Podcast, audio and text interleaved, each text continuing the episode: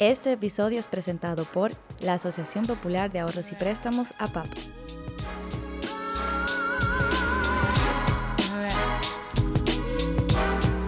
Por el Día Internacional de la Discapacidad, celebrado a inicios del mes de diciembre, y en un compromiso con la inclusión, en Gente Brava conversamos con Francina Hungría, activista y presidenta de la Fundación Francina Hungría, que desde 2013 apoya a las personas con discapacidad visual.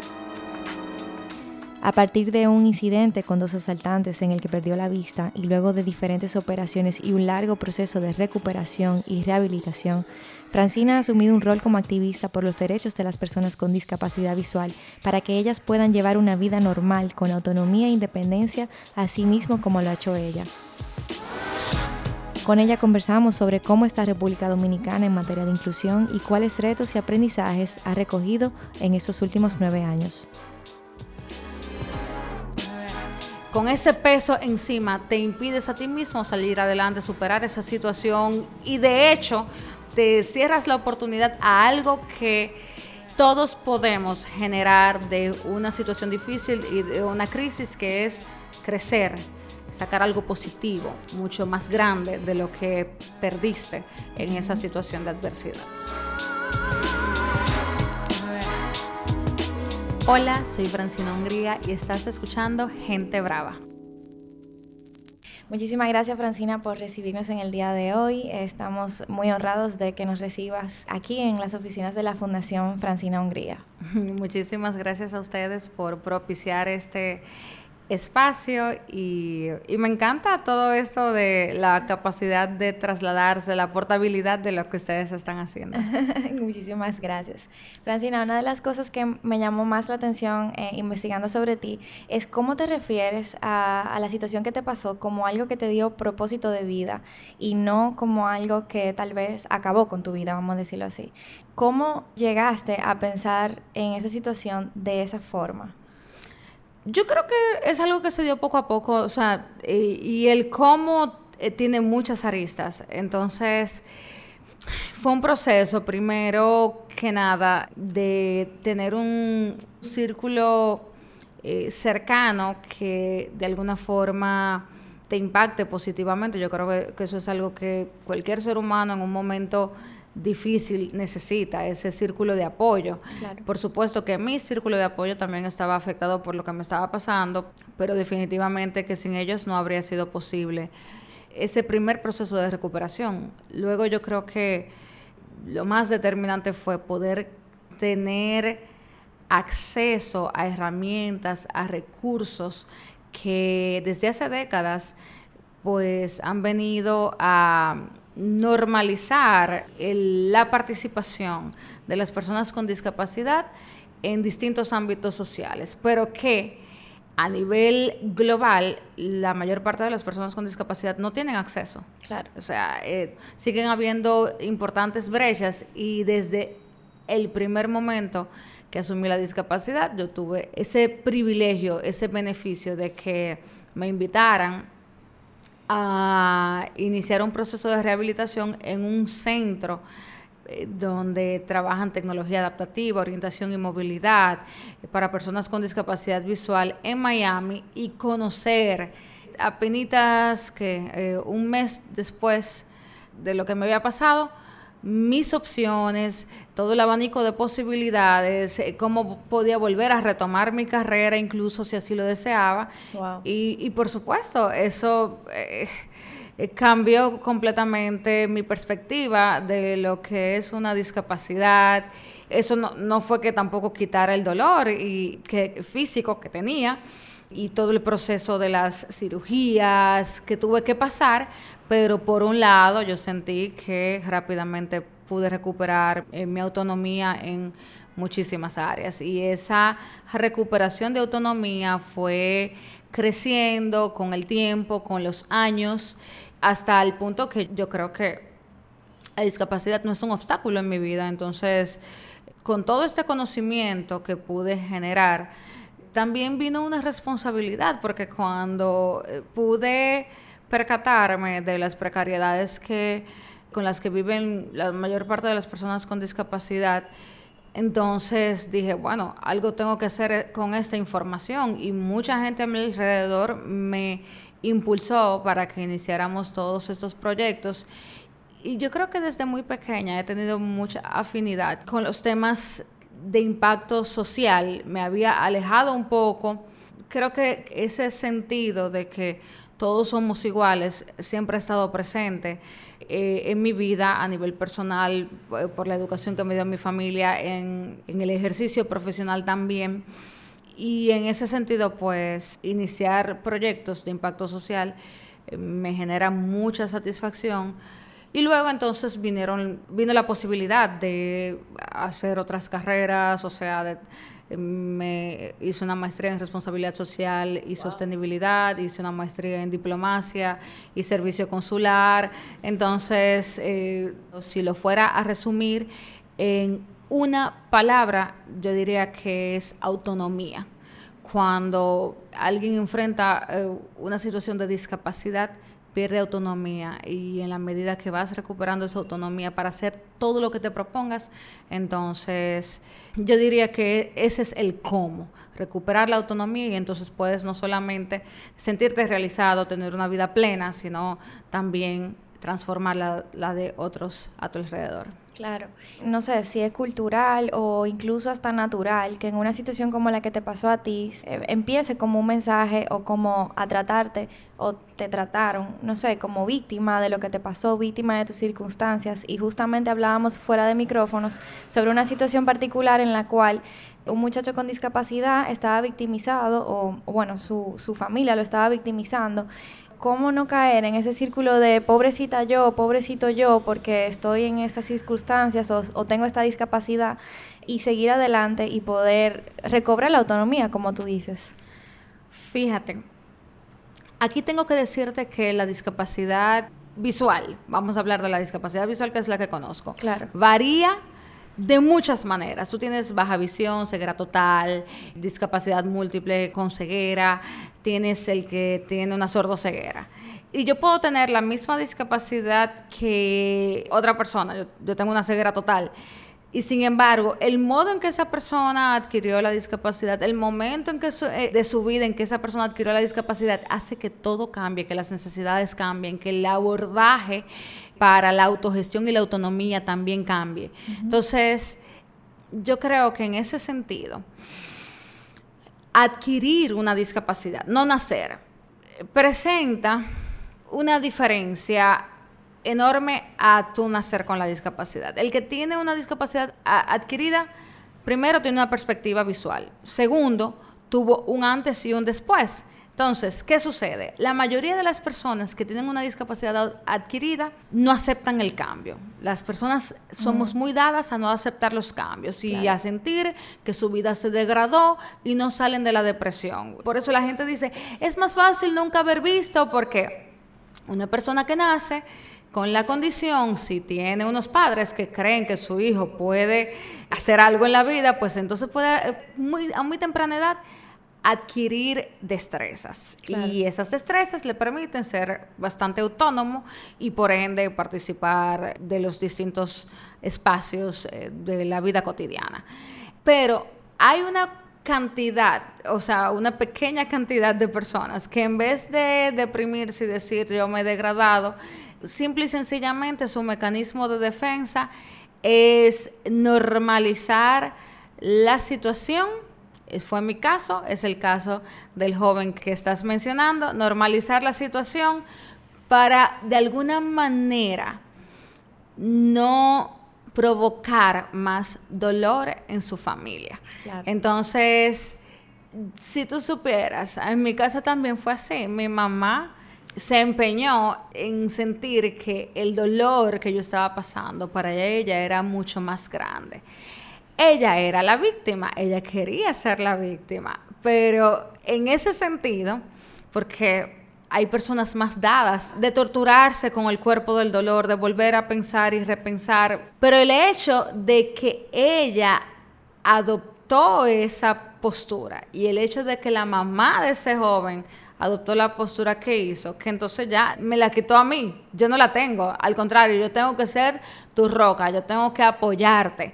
Y eso hizo que ese proceso de shock, depresión, yo me lo brincara. Y es tal cual el caso del joven que estamos mencionando. Pero es interesante cómo algunas personas, y eso tiene que ver con la educación que recibimos cuando estamos muy pequeños, la valoración que nos dieron, el autoestima, podemos generar ese mecanismo de defensa y yo diría que es una demostración de inteligencia emocional. Y por eso te decía que es distinto a cuando tienes una discapacidad desde pequeño, porque lamentablemente como decías, culturalmente, pues, si pensamos que las personas con discapacidad no pueden trabajar, no pueden estudiar, entonces, ¿qué sucede? Ese mismo pensamiento, los padres, maestros, doctores de un niño que nace con una condición de discapacidad, se lo transmiten. Claro. Porque le están diciendo todo el tiempo, tú no puedes esto, tú eres esto y ya esa persona nace con unos niveles de marginación que luego entonces,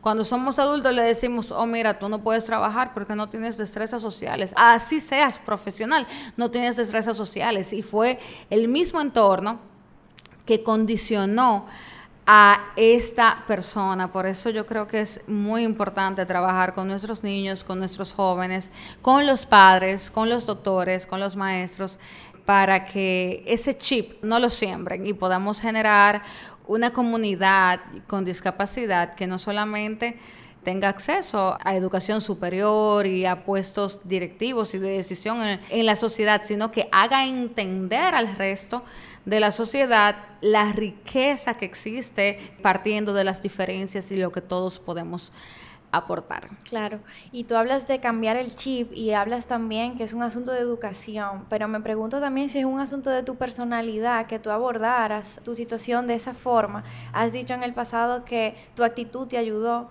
y ahí vemos actitud, personalidad, educación familiar, valores. También hay una frase que me gusta mucho que dijiste, que dice, nací para ser valiente, para sobrevivir y estoy en el camino correcto. ¿Te resuenan todavía esas palabras? Sí, no, completamente eh, eso es así. Tú sabes que esos son frases, creo que la viste en Twitter. Probablemente. Eh, que me surgen cuando me estoy ejercitando. Yo creo que es increíble el nivel de relajación que puedo lograr cuando estoy ahí eh, moviendo un poco el cuerpo, sudando y luego también cantando, el Soy la tortura de los vecinos a las 5 de la mañana. Y entonces surgen todas estas ideas. También a veces he tenido que detenerme a escribir eh, temas que tienen que ver con proyectos, ideas que surgen ahí en el ejercicio. Pero sí, claro que tiene que ver mucho con la personalidad, pero yo creo, fíjate algo, y esto yo lo descubrí que era un ejercicio que recomiendan psicólogos, lo descubrí en el camino. Sucedió cuando yo estaba en cama y le pasaba, uy, súper mal, torturándome, porque de alguna manera en mi cerebro se repetía el disparo una y otra vez, una y otra vez, y, yo tenía que tomar 1600 miligramos de calmantes cada cuatro horas para poder aguantar el dolor era empujando las horas para volver a tomar calmantes y dormirme, porque durmiendo era la única forma que no sentía este dolor físico, pero el dolor también de estar recordando el bang, bang, el disparo una y otra vez. Y, y resulta que una amiga me recomendó que cada vez que yo escuchara el disparo, entonces repitiera una frase muy específica o sea, ella me decía, para los creyentes, que cada vez que escuchara el disparo dijera Jesús en ti confío. Y yo pensé para mí misma, o sea, realmente ella cree que eso va a funcionar. O sea, yo estoy hecha trizas aquí. Eh, o sea, en ese momento prefería estar muerta, literal. Estamos hablando de semanitas, días después de, de haber recibido aquel disparo y, yo no, yo no aguantaba estar despierta. Y sin embargo, yo no tenía como que ninguna otra opción que intentarlo. Y resulta ser que este es, un, este es un ejercicio que los psicólogos te mandan hacer. Cuando estás muy cercano al cuerpo del dolor y todo el tiempo te estás martirizando y torturando. Identifica el pensamiento, observa tu pensamiento y sustitúyelo con algo positivo. Y eso fue lo que yo hice. Yo empecé a observar mis pensamientos y a sustituirlo por aquella frase y eso provocó una recuperación física y mental en mí. Entonces, eh, yo creo que todos podemos generar ese, aunque haya un factor de personalidad, todos podemos hacer ese ejercicio. Identificar esos pensamientos, eh, que esas valoraciones, esa, eh, el modo en que nos juzgamos a nosotros mismos, nos martirizamos y sustituirlos por pensamientos más asertivos que nos eleven a los niveles que queremos en nuestra vida y que nos permita alcanzar eh, nuestros objetivos. No es fácil porque yo, yo misma me torturo también. No, no, es algo que dejas de hacer porque con todo lo que he podido, he podido lograr, que me enorgullece bastante, tengo que vivir con el hecho de que la sociedad todo el tiempo está discriminando. Y yo lo siento, yo siento esos silencios, siento las etiquetas, cuando me van a dar un servicio, a veces me siento tan impotente e indignada que reacciono de una manera enojada. Si yo estoy pagando por un servicio como cualquier otra persona, ¿por qué tienes que dármelo de una manera distinta? Porque simplemente eh, decidiste etiquetarme. O sea, tengo que aprender a vivir con eso.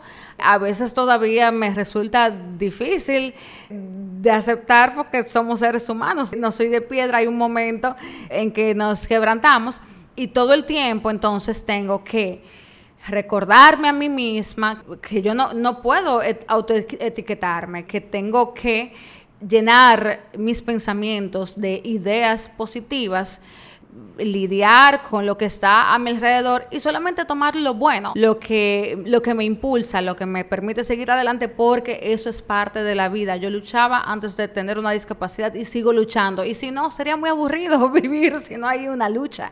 si, no estamos, si estamos todo el tiempo en nuestra zona de confort, no hay un crecimiento, no hay un nuevo aprendizaje. Y, y yo creo que de eso se trata, de tener todo el tiempo la apertura de crecer, de aprender, de cambiar. Y si no, entonces el mundo nos va a pasar por encima porque estamos sometidos a cambios constantemente. Y si no, pregúntenselo al COVID. O sea, todos hemos tenido que evolucionar en este proceso.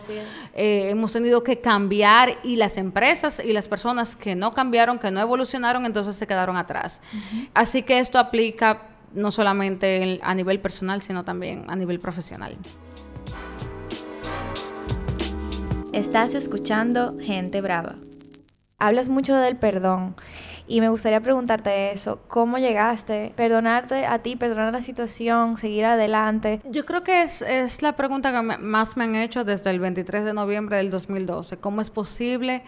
alcanzar el perdón. Y si uno analiza y se pone un poquito a buscar en qué consiste el perdón, y a nivel psicológico también, te das cuenta que gran parte de perdonar consiste precisamente en no juzgar, en generar empatía por la persona que te hizo daño y al final entender que todo esto lo haces no por la otra persona, sino por ti.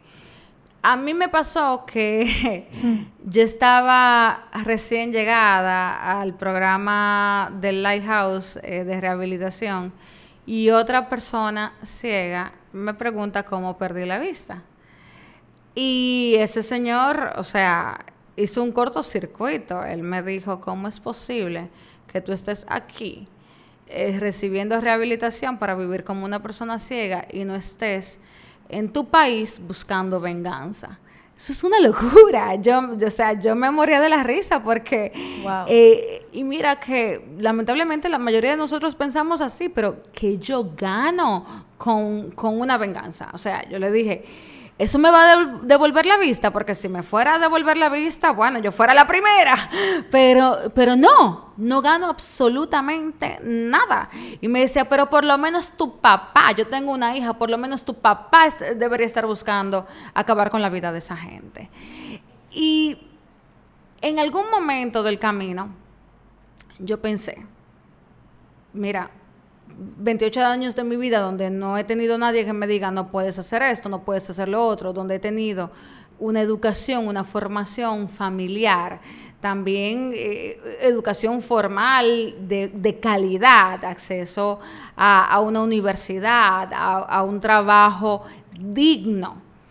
Entonces hay un montón de personas en este país y en otros países que desde muy pequeños en la calle que se encontraron con malas influencias, con que quizás sus padres tuvieron que trabajar y no estar pendientes de lo que podían encontrarse con drogas en la calle. Al final, la, misma sociedad te da la espalda. Yo no digo que eso justifique un crimen porque las leyes están ahí para que podamos convivir de manera pacífica. O sea, eso no se trata de justificar lo que nadie hace, pero sí se trata de entender que absolutamente todos somos el resultado del entorno que nos tocó. Somos el resultado del entorno que nos tocó. Entonces, en ese sentido, yo no puedo juzgar lo que yo no he vivido.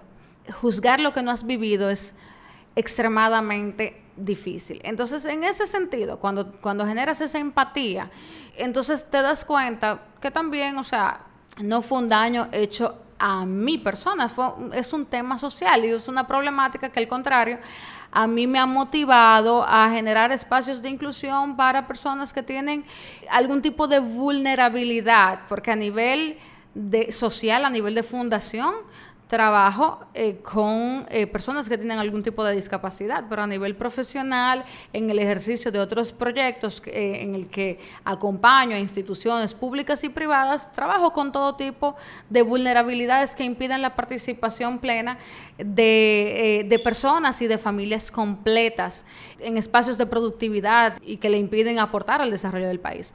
Yo creo que el perdón tiene mucho que ver con eso. Ahora bien, cuando el daño que has recibido viene de alguien a quien amas, eh, la sanación es distinta.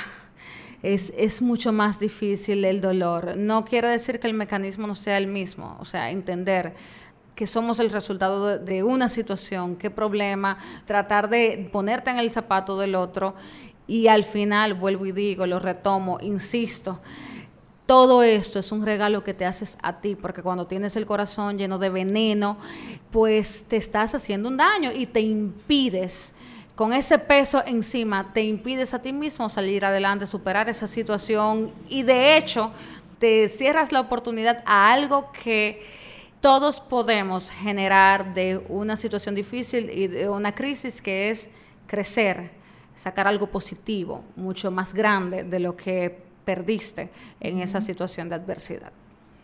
Hablas de inclusión.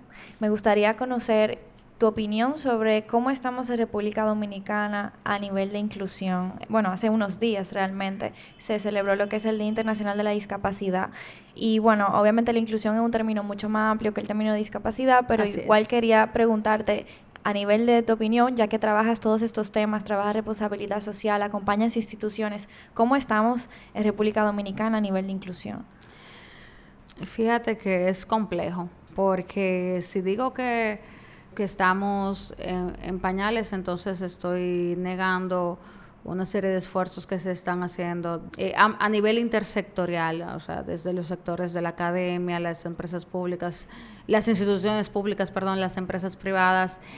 Sin embargo, tenemos que todavía superar barreras, no solamente estructurales, como por ejemplo eh, acceso a servicios básicos de calidad como educación, salud, poder transitar libremente por nuestras calles, que hoy día una persona una persona que anda a pie, que no tiene un acceso a un vehículo, se encuentra con un montón de obstáculos por, eh, por las calles, las avenidas de nuestro país. Imagínate una persona que tiene algún tipo de, de, condición que le hace vulnerable, no solamente discapacidad, que sea envejeciente, que sea una persona, una mujer embarazada. Claro.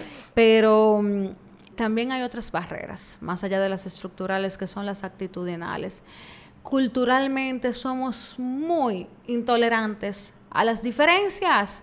Todo el tiempo estamos colocando etiquetas y es terrible, eso es terrible.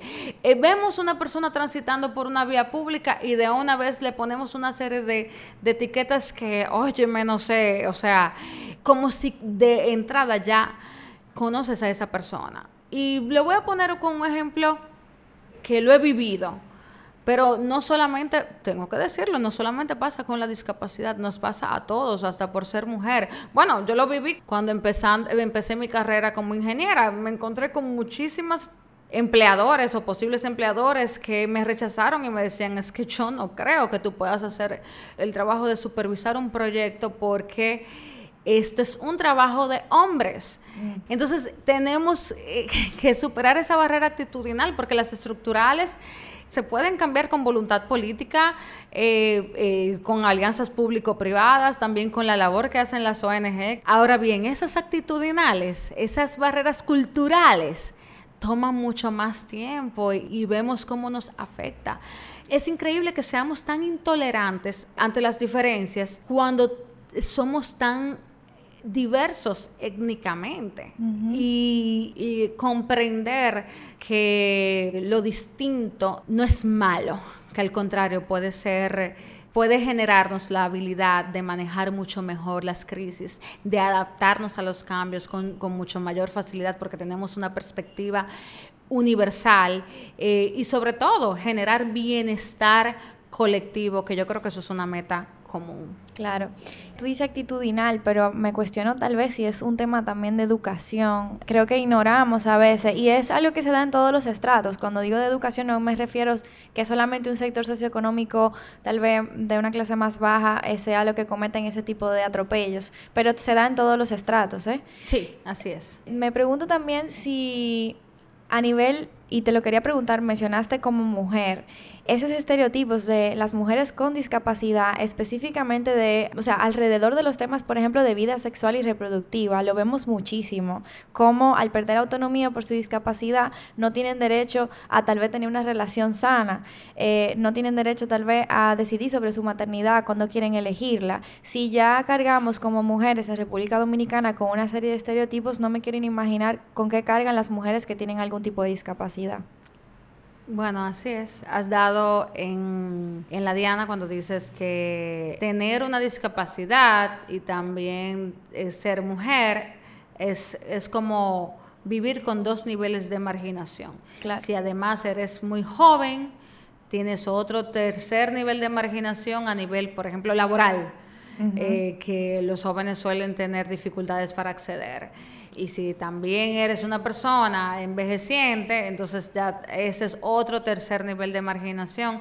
Hay muchos más, por ejemplo, si tienes una eh, orientación sexual, si tu origen educativo o social, digo, tu formación o tu origen social son de grupos vulnerables, todo esto pues dificulta eh, el acceso y es algo que se ha estudiado muchísimo. De hecho, a nivel de cooperación internacional, existen una serie de fondos destinados a gestionar estas barreras para las mujeres con discapacidad. Dicho esto, debo decir que um, en todo el tiempo que vengo desarrollando proyectos desde el 2013, hace poco decidimos embarcarnos en un proyecto eh, destinado a provocar encadenamientos productivos entre mujeres con discapacidad, con y sin discapacidad, o sea, y la verdad es que ha sido muy retador, muy retador porque yo no había tenido que lidiar con tantas barreras psicológicas y de autovaloración que impiden que una persona, o sea, cree en sus propias competencias y las utilice para generar ingresos, para eh, obtener un trabajo o poner eh, un negocio. Y cuando una persona no cree en sí misma, entonces se queda en el camino y, no te lo creen, aunque, yo aunque sea yo que se lo diga. Francina Hungría. Entonces, que tengo una discapacidad, que soy mujer, bueno, empiezas a justificar, ah, no, espérate, porque ella ha tenido suerte, porque solemos confundir el trabajo con suerte. Porque solamente vemos el fruto del trabajo, pero no estamos viendo cuál ha sido el proceso para lograr ese resultado. A todo eso, yo creo que, y eso, esta es la parte más importante, no importa si en el camino estamos tratando de impactar a 50, 100, 20 mujeres y hacemos todo un esfuerzo para lograrlo. Al final, si, si en ese proceso transformamos la vida de una, dos, tres personas, es, eso es absolutamente invaluable para esa persona. Entonces, y, sí, y continuaremos haciendo los, los, esfuerzos con todas, con las que se quedaron en el camino, porque al final esa una, dos, tres, que sí aprovecharon la oportunidad, que sí creyeron en sí mismas y, e impulsaron su vida y sus carreras. Entonces, el hecho de que lo hayan logrado motiva a, los, a las otras. Y te puedo decir que es tremendamente satisfactorio cuando ves a una persona con la fortaleza de derribar cualquier obstáculo a pesar del género, a pesar de la discapacidad, a pesar de haber atravesado una situación de violencia muy fuerte, como son esos casos de mujeres que han sido, que han adquirido, adquirido una discapacidad, por ejemplo, con eso de lo rocían con ácido del diablo. O sea, aquí el mensaje más importante es que no hay barrera que no pueda derribar eh, la voluntad humana de salir adelante. Estás escuchando Gente Brava. Me gustaría que nos enfocáramos estas últimas preguntas en ti. ¿Qué disfrutas más de tu día a día y qué es lo más tratador para ti en tu día a día? Mira, yo disfruto mucho comer. yo amo todo. O sea, yo creo que... Em, yo también, debo decir. hay algo, qué raro, porque... Eh, eh, Papi me dijo que te ves muy fit, entonces yo pensaría que te cuidas. Eh, no, porque me encanta comer y tengo que como compensar todo eso con bastante ejercicio. Ok. pues fíjate que el comer también incluye comerte la vida, saborear cada instante.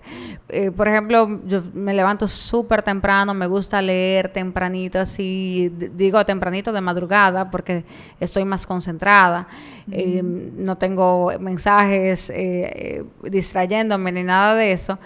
Y entonces, ya cuando me toca tomarme el café, o sea, estoy todo el tiempo, qué rico. Cuando me toca ducharme, qué rico. Entonces, yo no te puedo decir que hay una cosa que disfrute más porque para mí la vida, o más bien la felicidad no se trata de comprar una casa, un carro o tener un hijo, o sea, no hay un momento puntual. Yo creo que la felicidad se trata de disfrutar todos los pequeños momentos chulos que tenemos en nuestro día a día.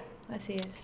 Y no tomarte el café viendo la noticia, no, o sea, tú lo puedes, lo puedes hacer, pero detente un instante en sentir cómo ese café primero pasa por tus labios, lo sientes en la lengua y dices, uy, qué rico, me encanta. Entonces yo vivo buscando incluso nuevos sabores, explorando, por ejemplo, con el café, con los aceites que uso para aderezar mis ensaladas, porque estoy muy concentrada todo el tiempo en disfrutármelo, pero igual el clima. A veces el calor está tan fuerte que uno dice, ay, pero digo, no, yo prefiero este clima porque con el frío yo no tengo nada que hacer, no puedo. Entonces, y digo, vivo en el paraíso. Así Entonces, se trata de que identifiquemos eso en, nuestro día a día. La felicidad se trata de eso. Hay que ser agradecidos. Hay que ser agradecidos. No quiere decir eso que seamos conformistas, pero en la medida que podemos identificar lo afortunados que somos, entonces generamos como que esa paz interna, pero también esa comodidad con nuestra propia piel y con todo lo que hacemos. Eso por un lado. Me decías lo más retador lo más retador, lo más retador. lo más retador. ¿Qué te digo? Es que fíjate algo. Yo creo que algo que es muy común para cualquier persona con discapacidad, y más cuando la adquieres, es que escuches a mucha gente decirte, no puedes, no puedes. Y a veces es tu propia cabeza que dice, no puedo. ¿Tú estás loca? El tú estás loca, yo lo he escuchado tantas veces. y ese tú estás loca, yo lo escucho más bien como que tú vas a ver. tú vas a ver. Entonces, al final, el reto resulta ser algo muy divertido, motivador, porque es una forma de decirte, o sea, yo sí puedo. Y eso también sucede con cualquier persona que está haciendo una, una, iniciativa que es innovadora, que es distinta, para mí, de hecho, que me digan tú estás loca es una buena señal. que voy por el camino correcto. exactamente, exactamente. Entonces, pero sí, sí lo hemos conversado antes. Eh, hay un momento en que las etiquetas te permean. Entonces yo creo que mi mayor reto es no dejar que las etiquetas me permeen ni me condicionen. Y pasa. Pero en cuanto a lo que es eh, el ejercicio de mi vida en sentido general, por ejemplo, te decía que estoy en proceso de mudarme ¿Y qué crees? Un montón de gente me ha dicho, pero te vas a mudar con tu mamá, porque imagínate, te hay que hacerte todo. o sea, sin el agregado de, imagínate, a ti hay que hacerte todo. Ese es el que yo le agrego cuando me preguntas si te vas a mudar con tu mamá. Claro. Entonces tengo que decir, mira, ya yo he vivido sola, ya lo he hecho antes. Eh, es simplemente ajustar, eh, ajustarme al hecho de que no voy a tener un par de ojos cerca que me digan de qué color es esto y eso se hace con tecnología y a lo mejor no pueda sacar mi ropa eh, siempre a la carrera justo después de que, de que me he bañado, sino que tenga que dejar mi ropa lista, pero no quiere decir que, que no pueda. Los retos, qué sé yo, son eso, son algo chulo. o sea, a mí me resulta más emocionante el hecho de que yo pueda imaginarme un outfit en mi cabeza y salirme con la mía. Ya para mí me resulta tan aburrido el ver simplemente una pieza, el modo en que anteriormente me vestía, que era eligiéndolo visualmente, ya eso no es tan divertido, eso no me demanda nada eh, a nivel de creatividad. Entonces, yo soy una persona muy visual. Ahora veo en mi cerebro, veo con mis dedos, veo con, con mis oídos, y eso me resulta ultra mega divertido, estimulante. Entonces, si de eso se tratan los retos, pues bienvenidos. Eh, a ti, Francina, eh, la persona detrás de Fundación Francina Hungría, detrás de la situación que te pasó, detrás de tu persona eh, a nivel público incluso, detrás de la profesional, ¿cómo te gustaría ser recordada? Mm, ¿Qué preguntita, eh? Fíjate, a nivel público, como alguien que hizo transformaciones y más que nada en la vida de la gente. Es lo que más me satisface. Me ha pasado con estos proyectos que yo he visto cómo evoluciona un solo individuo y luego el impacto que esto hace en su familia. Y eso es algo tremendamente satisfactorio.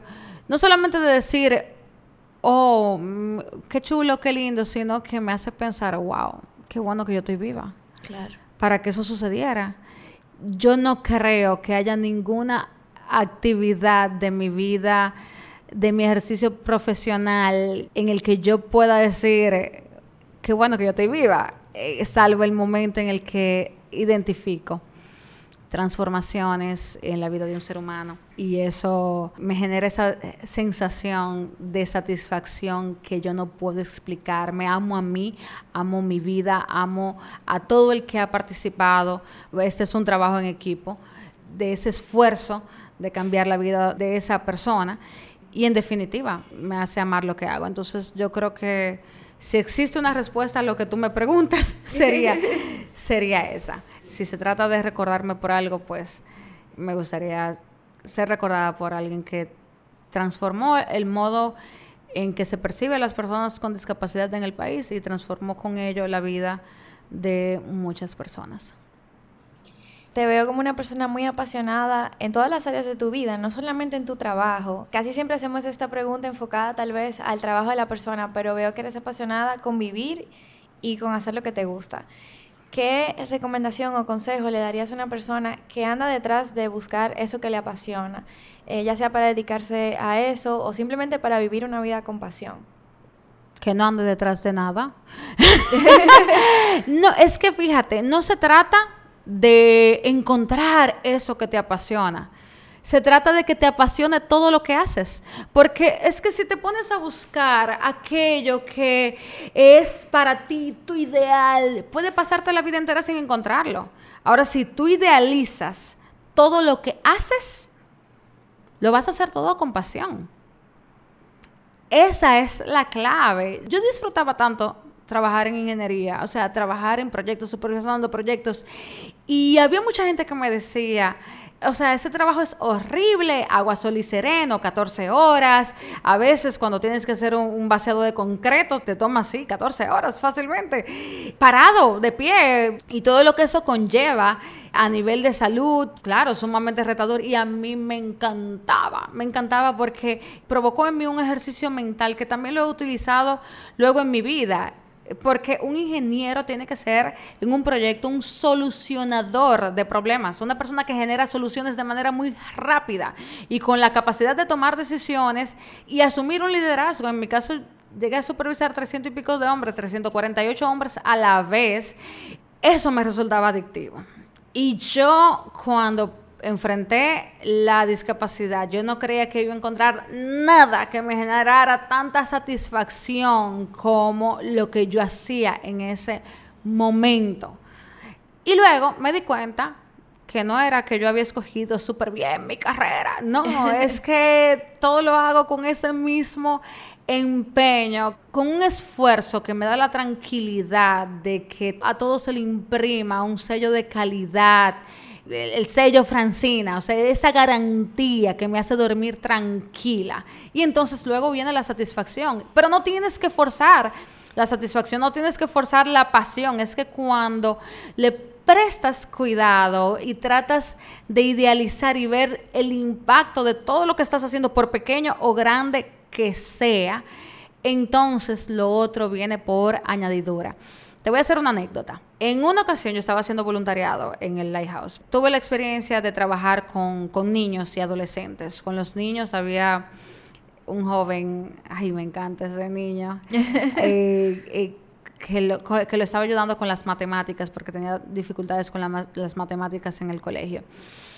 Y con unos adolescentes, con un grupo de adolescentes, estaba trabajando lo que es el tema del manejo personal, sobre todo para entrevistas, cómo ir vestido una entrevista de trabajo, cuál es la actitud que tienes que tener. Eh, es algo que de hecho lo hacemos ahora con mucha frecuencia.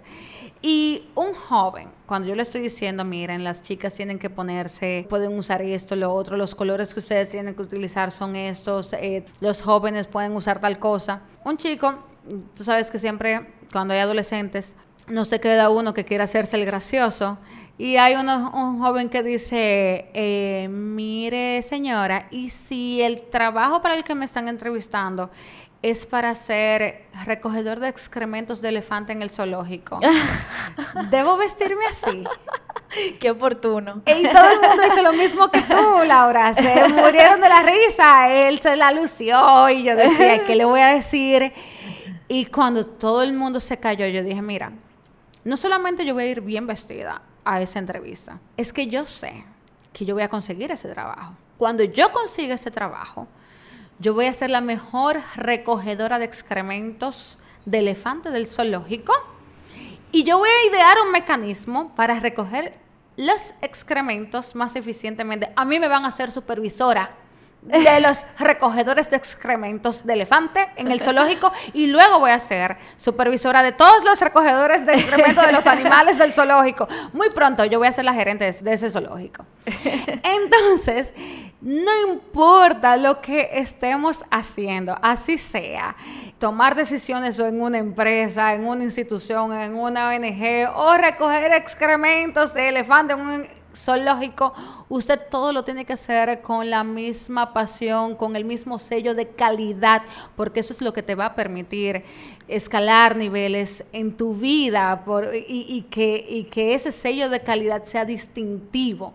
Y entonces conquistar otros espacios. Entonces yo diría que no se trata de perseguir tu gran pasión, sino de idealizar cualquier cosa en la que estés metido. Y allí entonces surgen las oportunidades, porque es que muchas veces, como estamos empeñados en encontrar eso que nos parece nuestro ideal, entonces obviamos, ignoramos las oportunidades que están en nuestras propias narices y se nos pasa la vida de esa manera. Claro, me encantó. Muchísimas gracias, Francina. Eso de el sello Francina me lo llevo full, porque claro que sí, uno tiene que imprimirle a todo lo que uno haga como uno es, no necesariamente a solo lo que nos apasiona. Muchísimas gracias, Francina, por recibirnos en el día de hoy. Em, para mí, más que un testimonio de resiliencia, un testimonio de alegría de vivir. Así es que puedo definir como lo que he escuchado de ti en el día de hoy. Así que nada, súper honrados y felices de haber compartido contigo en el día de hoy. Gracias a ustedes por haber preparado todo esto y por esas interesantes preguntas que me pusieron a escarbar eh, desde el día eh, uno hasta la fecha y, creo que me lo disfruté bastante. Así que buena forma de pasar este, este ratito. Gracias.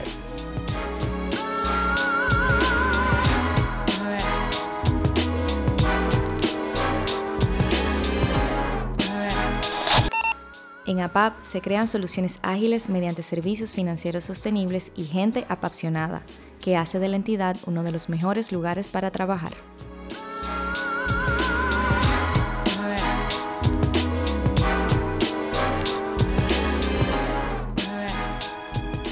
Este episodio fue presentado por la Asociación Popular de Ahorros y Préstamos APAP. Yo soy Laura Castellanos y estás escuchando Gente Brava.